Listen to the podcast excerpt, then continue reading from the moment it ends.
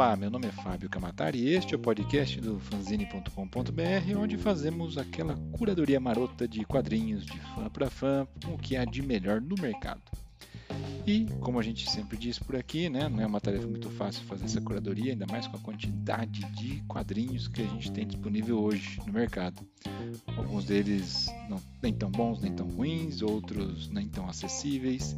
Portanto, se você estiver ouvindo aqui um, ouvindo ou lendo um artigo do fanzine, pode ter certeza que é um quadrinho que merece a sua atenção, como é o caso de A Grande Odalisca, do trio francês Vives, Rupert e Mulot, quadrinistas franceses consagrados e premiados da atualidade e que finalmente chegam ao Brasil pelo trabalho editorial do Pipoca Inanquim.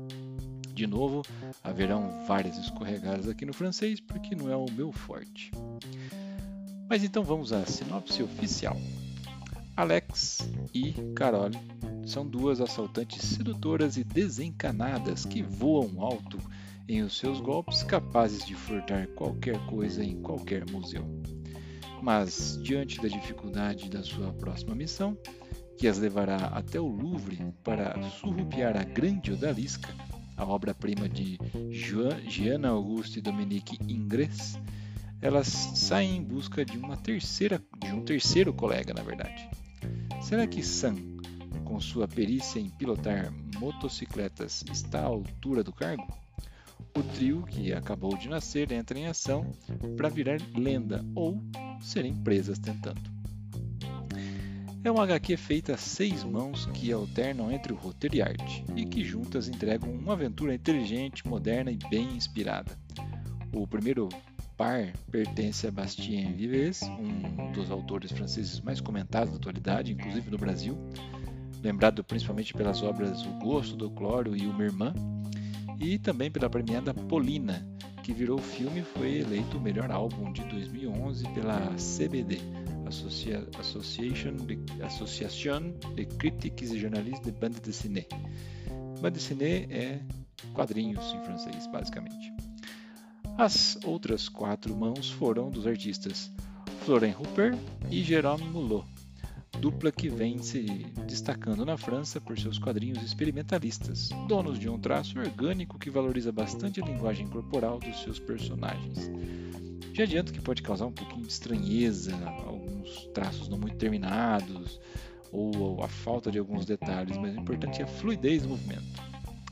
Bom, com muita audácia, liberdade e criatividade, uma pitada de desprendimento, essas, fazendo aqui aspas aéreas, né, panteras às avessas, negociam armas, traçam esquemas, viajam até o México para salvar um fornecedor, desbaratam um cartel de drogas no caminho, assistem aí um desfile de moda, tiram merecidas férias e ainda arrumam tempo para voltar à França e executar o furto do século, que as transformará em lendas ou as mandará direto para trás das grades. Bom, e então falar da obra de arte que dá nome a essa graphic novel? Né? A Grande Odalisca, ela existe mesmo? Onde que ela está? Bom, tem aqui uma reprodução desse quadro original no post desse episódio, clique aí para ler, ou para ver, na verdade. É, a Grande Odalisca é de 1814, como eu disse, e criada por Jean Auguste Dominique Ingres, chamando ele só de Ingres é, é o vínculo do artista e do século XIX ao orientalismo e toda a aura erótica criada em torno da figura da odalisca que habita os haréns pulsa no quadro de Ingres. Entre os poucos elementos dispostos no cenário, todos convergem para a figura da odalisca e a composição do seu corpo ela é né, essa imagem forte que ocupa o quadro por completo e busca sair dele pela sua dimensão proposta a seduzir pela forma. Em Corpo e da Liberdade, de Jorge Colli, ele afirma que a grande odalisca seria, um, do ponto de vista das proporções do corpo humano, sem dúvida um monstro. De uma beleza suprema, no entanto, as linhas serpenteiam inefavelmente, as matérias possuem, possuem, possuem texturas preciosas e sedutoras, e de fato esse é um efeito provocado em face à obra mencionada. Ainda antes de ver o porquê, vale chamar a atenção também para a afirmação de Walter Friedlander sobre Ingress. Para o autor, o artista possui uma grande sensibilidade para as nuances mais sutis de movimento, para as variações mais delicadas e naturais das silhuetas, uma sensibilidade que ultrapassa todo o arcaísmo para produzir uma forma cheia de vida. Com essas duas falas, a primeira observação que deve ser feita antes de pensar na obra é a definição de Ingress como neoclassicista. O pintor expunha, em certa medida, influências do neoclassicismo de Jacques-Louis David, não apenas por ter sido um de seus discípulos, mas quanto ao realismo que toma para si. Esse realismo permite ao pintor que a observação do mundo seja aperfeiçoada de tal modo que o artista possa depurar, clarificar quase como um estudo empírico os detalhes que irão compor a reorganização dessa imagem. Seria então uma apropriação de objetos da vida ordinária que indica o período contemporâneo que se situa, o que deixa de lado a propensão às referências dispostas à antiguidade. Assim, podemos ver que a odalisca carrega consigo os objetos do seu cenário, o leque sinuoso de pena de pavão, o incensário, o turbante, a cortina que a desvela. Todos eles, esses poucos objetos, colocam a sua definição na obra, da mesma forma que a carta, a faca, a pena, a morte de Mará, de Davi.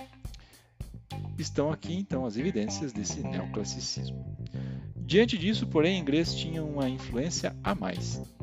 Havia em suas obras uma tendência ao primitivismo e ao arcaísmo, ou seja, isso permitia trazer à obra temas da antiguidade clássica sem esquecer-se, porém, da abstração da linha.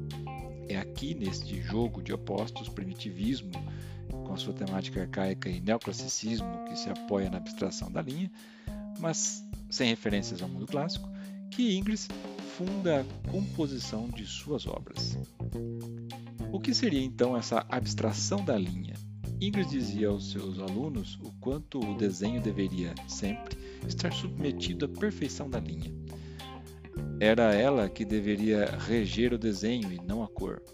Por isso, ele sempre buscava se opor ao colorismo de, de Delacroix. Se observamos a odalisca, a linha determina os limites da forma. É ela a protagonista. Isso não quer dizer que a linha seja incapaz de conceder movimento à figura. Ingres reúne essa, essa perfeição na sua perspectiva de uma linha que recorta a odalisca do restante, ao perfil dessa figura com um quê de arcaísmo de um perfil que parece mais a impressão de um rosto em uma moeda. Do primitivismo e do arcaísmo, o inglês traz também movimento alongado dos braços e o rosto oval. O mais curioso é que o arcaísmo tem figuras com posturas um tanto rígidas, e a odalisca é, pelo contrário, essa massa que serpenteia o quadro. É sinuosa como o ideário criado pelo europeu da, da, da odalisca e do Oriente. Ao mesmo tempo em que a personagem de inglês possui essa sinuosidade, o aspecto dado às pernas e às costas é denso. A odalisca é leve em seu conceito e densa na composição. Ingres obteve a reunião dessas duas características que poderiam ser totalmente opostas. A grande odalisca é também irreal. A sua pele não possui imperfeições. Brinca-se que a personagem não tem costelas, dada a curvatura absurda com a qual ela se volta ao espectador. A Odalisca é uma mulher imaginada por inglês, tão distante da realidade que quase denuncia o absurdo das suas formas.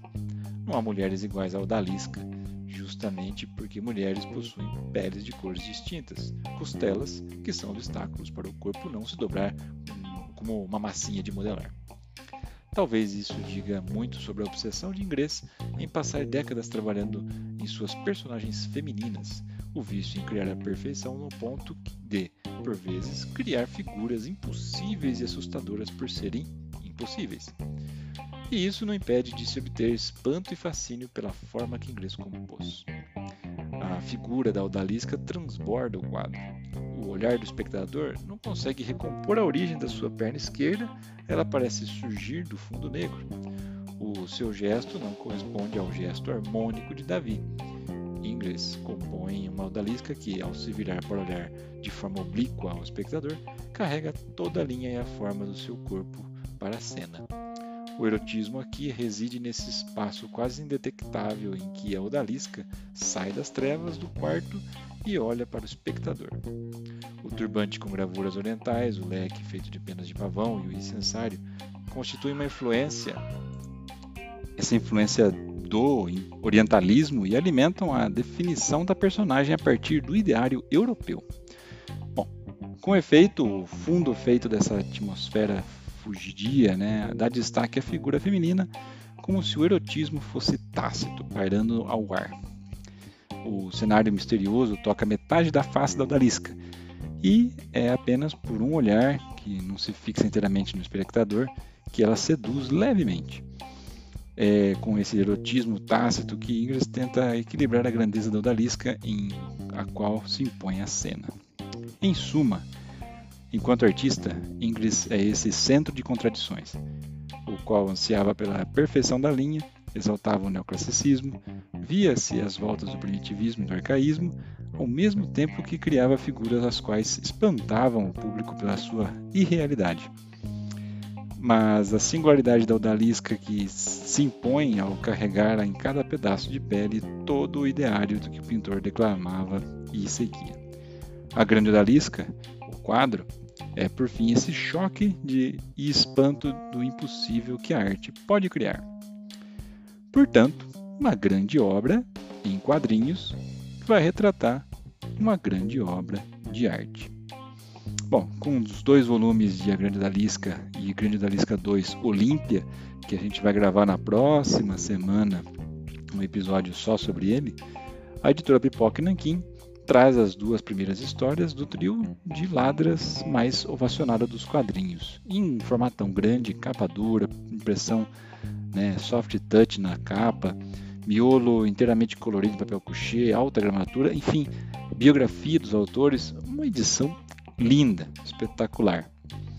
E né, se não bastasse o invejável desfile de cenas de ação no estilo de Hollywood, as explosões ainda encheriam né, Michael Bay de orgulho pela sua proposta, pela narrativa, pelo excelente trabalho de cor, sempre ponto forte dos quadrinhos franceses. Essa é uma das melhores HQs que saíram no ano passado, 2019, mas que vai entrar na nossa lista de melhores de 2020, já que a segunda parte, né, a, a Olímpia, saiu em janeiro de 2020.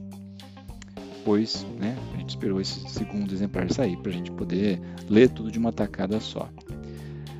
Sobre o quadro versus o quadrinho, acho que quem vocês puderam notar que o, o, quem leu o quadrinho vai poder notar, na verdade, uma série de semelhanças de como o, o texto né, descreve o autor do quadro e o que ele quis dizer em contrapartida com os autores da graphic novel, em termos da linha, da, do erotismo sem ser pornográfico. É, enfim, a história de A Grande Odalisca em quadrinhos conversa muito com o que é, na, na verdade, o quadro A Grande Odalisca. Essa é a grande, é, eu diria que a grande graça dessa obra é você ver a imagem, né, ter a descrição do que o, o quadro é, na verdade, que, o que as, as intenções de Ingres e comparar com o quadrinho depois que você lê ele. Tudo faz muito sentido. Isso só engrandece o poder dessa obra que Pipoca Nankin trouxe pra gente aí. Valeu, pessoal. Bom, como eu disse, vem em capa dura, tem 128 páginas. É, saiu o primeiro volume em outubro de 2019 e tem aquele formatão de 30 centímetros. Ah, no tem um, no post desse episódio tem um link para prévia, né, um PDF da, da Lisca, do, direto no site do Pipoca já com algumas páginas, para você degustar. E se você já está afim, link para a Amazon, né, para comprar direto, aí, com, quem sabe com desconto, dependendo da, de quando você está comprando, essa edição exclusiva já no site da Amazon. Beleza? Bom, meus amigos, se vocês gostaram desse conteúdo, acessem aí fanzine.com.br para conferir o texto na íntegra e também outras séries de artigos e podcasts onde mergulhamos ainda mais no universo dos quadrinhos fora do mundo dos heróis. Escolha a sua plataforma de podcast preferida, a gente gosta muito do Spotify. Se quiser bater um papo direto comigo, me siga no Instagram, lá eu sou Kamatari e aproveita também para seguir o, o fanzine underline BR com muita novidade, né? Sempre semanalmente vindo por aí. Aproveita também apresenta o nosso podcast para dois amigos que gostam de quadrinhos. Ajude a gente a aumentar os nossos números de ouvintes e leitores para continuar trazendo cada vez mais quadrinhos diferentes ao alcance de todos. E este também foi mais um episódio patrocinado pela Wood Pony. Se você é leitor do Senhor dos Anéis e fã de Thor e Vikings já ouviu falar de hidromel, saiba que no Brasil existem produtores muito bem conceituados e a Udipone é um dos principais. Acesse eudipone.com.br, link no post, para conhecer um pouco mais e aproveitar a loja online, lógico, se você tiver mais de 18 anos. E lembre-se que, se beber, não dirija.